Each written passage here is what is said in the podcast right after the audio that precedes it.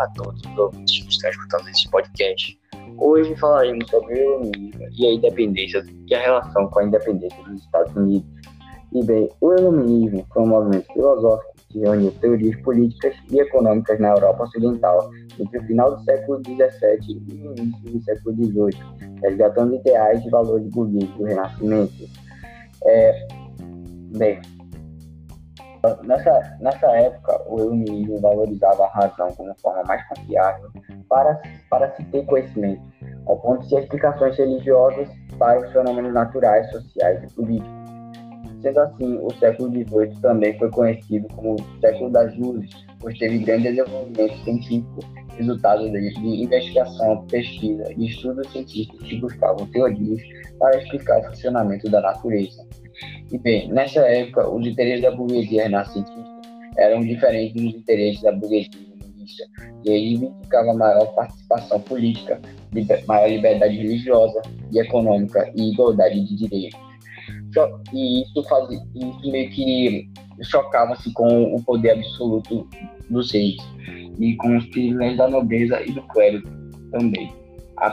Sendo assim, a valorização do ser humano, da razão e da ciência ainda estava em sintonia com os anseios dessa camada social, pois ela acreditava que lhe cabia enfrentar o autoritarismo dos reis por meio da capacidade humana de conhecimento, raciocínio e escolha. E bem, é, diversos filósofos e ministros também dedicaram-se a formular teorias e propostas adequadas às reivindicações burguesas. De maneira geral, eles afirmaram que a natureza concedeu a todos os seres humanos o direito à vida, à liberdade, à igualdade e à propriedade privada de acordo com essas ideias do os direitos naturais eram invioláveis e deveriam ser assegurados pelo governo como forma de promover a felicidade social. E a partir desses direitos, pretendia-se que, que, os monarcas absolutistas respeitassem a liberdade, dos, a liberdade de expressão dos indivíduos, aceitando críticas aos seus governos, assim como declarasse liberdade de religião que quisesse, colocando fim a perseguições e prisões por motivos religiosos e pretendia-se ainda defender a liberdade econômica, o que questionava o controle estatal, estatal sobre as atividades econômicas.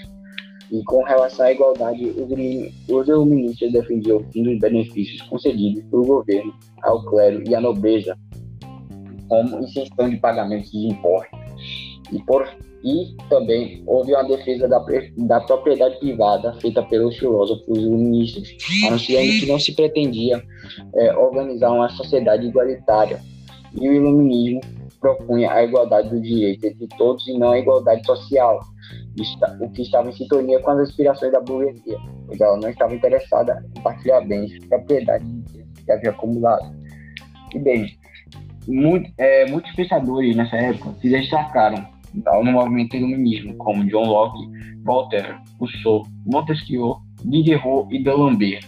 Mas vamos falar aqui sobre os principais, que era John Locke, que, na qual criticava a pessoa é, que escreveu o livro Segundo Tratado e que criticou o absolutismo, defendendo a propriedade privada, a supremacia do parlamento perante o monarca, a existência de uma constituição para, para limitar o poder real e o direito do povo de se revoltar contra governantes que não cuidassem do seu bem-estar. E bem, ele é considerado o pai, digamos, de todo, de todo o iluminismo, pois suas ideias serviram de fundamento para uma revolução na, na Inglaterra, na qual os burgueses do país se mobilizaram para limitar o poder real e fortalecer a autoridade do parlamento.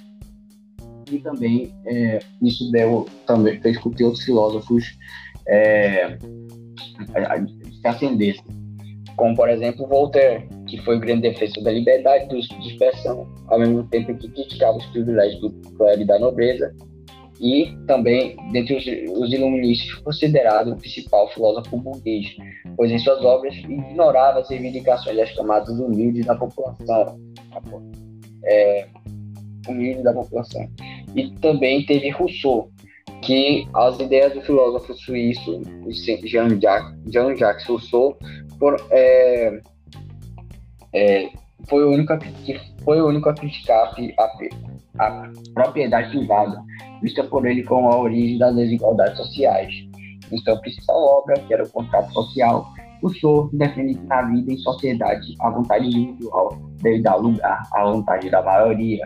E foi um dos, dos principais precursores da democracia moderna, dependendo da escolha dos governantes por meio do sufrágio universal masculino, dando direito ao, voto dos homens independente dos bens e das riquezas que possuíssem.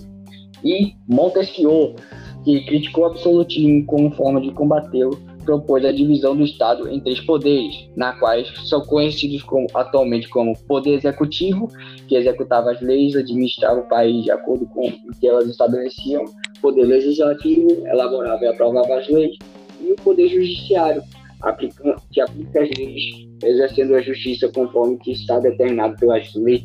Não.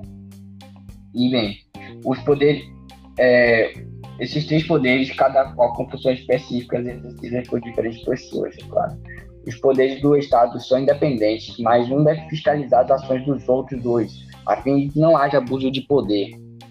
E bem, a sua principal obra de Montesquieu é o Espírito das Leis, na qual define três tipos de governo: o monárquico, em que a sociedade é governada por um rei por meio das leis, republicano, que é governado e exercido por várias pessoas, e o despótico, na qual um líder tirano governa pelo autoritarismo. E bem, é, e bem é, agora fiquem aí com o Carlos, com o Carlos que vai falar sobre a independência dos Estados Unidos. E aí, pessoal, beleza? Bom dia, boa tarde, boa noite a todos os ouvintes. Muito obrigado aí, Luan, pela tua participação, falando aí sobre o iluminismo, todas as suas relações e seus, é, os pensadores aí, os filósofos. E também agora daremos continuidade a uma consequência desse, dessa revolução intelectual, que é justamente a independência dos Estados Unidos, que foi declarada em 4 de julho de 1776, dando fim ao vínculo que havia entre as 13 colônias e a Inglaterra, fazendo com que os Estados Unidos fossem a primeira nação da América a ter a sua independência. Mas esse processo foi resultado direto da diferença de interesses entre a metrópole e essas 13 colônias, Além disso, vale ressaltar que durante o século XVII, a Inglaterra deixou de ser uma monarquia absolutista, tornando-se uma monarquia parlamentar constitucionalista, e a burguesia, através do parlamento, controlava o país. E, em um contexto de revolução industrial, era notável a busca pela expansão da indústria e também por novas fontes de matérias-primas e novos mercados consumidores. Ademais de tudo isso, ao longo do século XVIII, a Inglaterra se envolveu em uma série de conflitos que aumentaram o peso dos impostos para os colonos. Com tantos conflitos, a Inglaterra optou por manter um exército permanente nas 13 colônias. Além disso, para piorar, quando o rei Jorge III proibiu os colonos de ocuparem as novas terras conquistadas entre os Montes Apalaches e o rio Mississippi para evitar conflitos entre os colonos indígenas gerou ainda mais divergência. Além disso, antes havia uma autonomia entre as 13 colônias, com baixa independência, com baixa interferência, desculpe, da coroa nos assuntos internos, concretizando assim o aumento dos impostos. Dentre eles, vamos ter é, várias leis, como a lei do açúcar, lei da moeda, lei do selo, lei da hospedagem e os atos Township. E essa insatisfação e boicotes vai ser, vão ser feitos com relação às mercadorias inglesas, que vai gerar a revogação de algumas leis. Porém, o estopim foi a lei do chá, o que ocasionou a festa do chá de Boston. O resultado de tudo isso foi a, foi a criação das leis intoleráveis, como eram conhecidas. Dentre elas, havia a proibição do direito de reuniões, o fechamento do porto de Boston, ocupação por tropas britânicas na colônia de Massachusetts, e a partir disso começa a ideia do ideal de, da independência, a partir da organização do primeiro Congresso Continental da Filadélfia, o que gerou uma reação do rei, que foi de mais soldados na colônia. Após tudo isso, foi realizado o segundo Congresso Continental da Filadélfia, onde houve a consideração das ações da metrópole como desrespeitosas aos interesses dos colonos. Assim, houve também a Declaração da Independência dos Estados Unidos, escrita por Thomas Jefferson.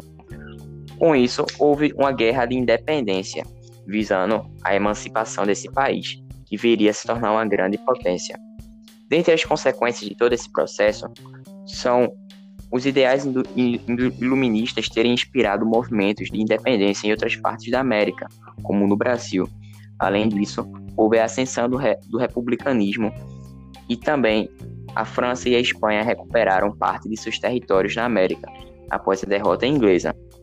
E dessa forma, a gente encerra esse podcast, galera. Agradecemos a sua participação, sua audiência e te esperamos no próximo. Fiquem com Deus. Valeu, falou.